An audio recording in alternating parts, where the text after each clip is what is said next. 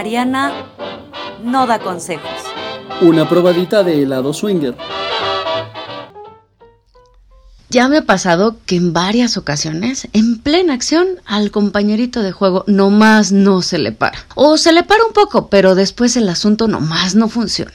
Una de esas veces, la más significativa quizá, fue un desastre. Nos reunimos con una pareja para comer y platicar. Bebimos unas copas y hasta ese momento la química que se había producido iba de maravilla. Él se había mostrado infantilmente ansioso para ir acelerando algunos momentos y parecía tener prisa de que nos fuéramos a la cama. Pero a pesar de eso, la situación se desarrollaba en un ambiente bastante agradable. Todavía nos dimos tiempo para meternos un rato al jacuzzi y beber unas copas más. Así, casi como siguiendo un protocolo, nos fuimos a la recámara y ya se imaginarán. Unos besitos aquí y allá, fajecito sabroso, un poco de juguetes vibradores para ella y para mí, y ahora sí, al intercambio. El momento de Diego se veía y se oía de lujo. Lucían excitados y como si se conocieran de tiempo atrás. En lo que a mí respecta, las cosas no habían empezado tan mal, pero conforme iba pasando el tiempo, la erección de este hombre disminuía y su frustración crecía y se apoderaba de él. La situación fue desde un perdón, perdón, perdón, te juro que jamás me había pasado, hasta desorganizarse mentalmente al punto de un berrinche violento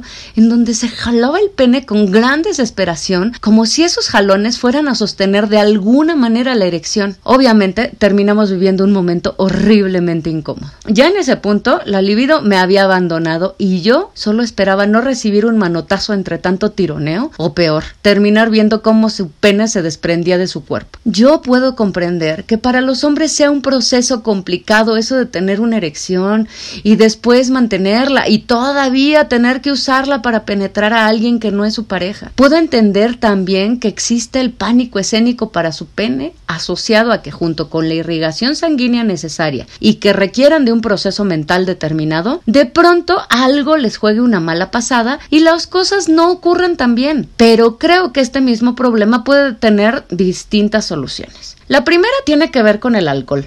Sucede que a muchos hombres, si no es que la mayoría de ellos, piensan que el alcohol los desinhibe, pero saben que les va a dificultar desarrollar una erección de calidad para jugar. Entonces, ¿por qué resulta tan común ver dentro del ambiente swinger escenas de señores bien borrachos haciendo y diciendo necedades? No digo que no haya visto dentro del medio a mujeres ahogadas en su peda, pero ahora se trata de erecciones, ¿ok?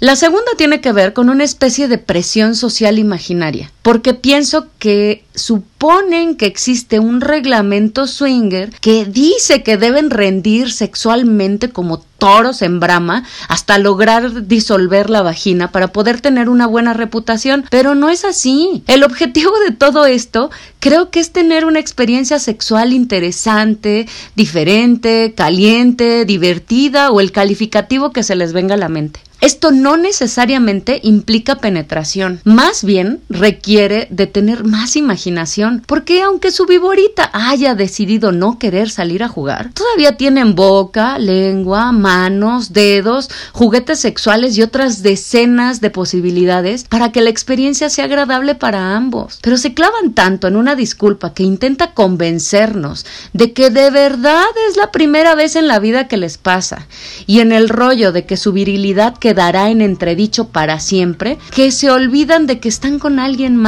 que también quiere disfrutar. La tercera se relaciona un poco con la segunda y tiene que ver con las eyaculaciones precoces. Si bien de manera personal me encanta que se vengan cuando están jugando conmigo, como una forma de hacerme saber que mi desempeño estuvo padre, también me ha pasado varias veces que apenas estamos arrancando motores cuando ¡zas! Eyaculación inmediata. No importa, siempre y cuando no se olviden de que se trata de tener una experiencia satisfactoria mutua. ¿A poco no funciona de esa misma manera con su pareja?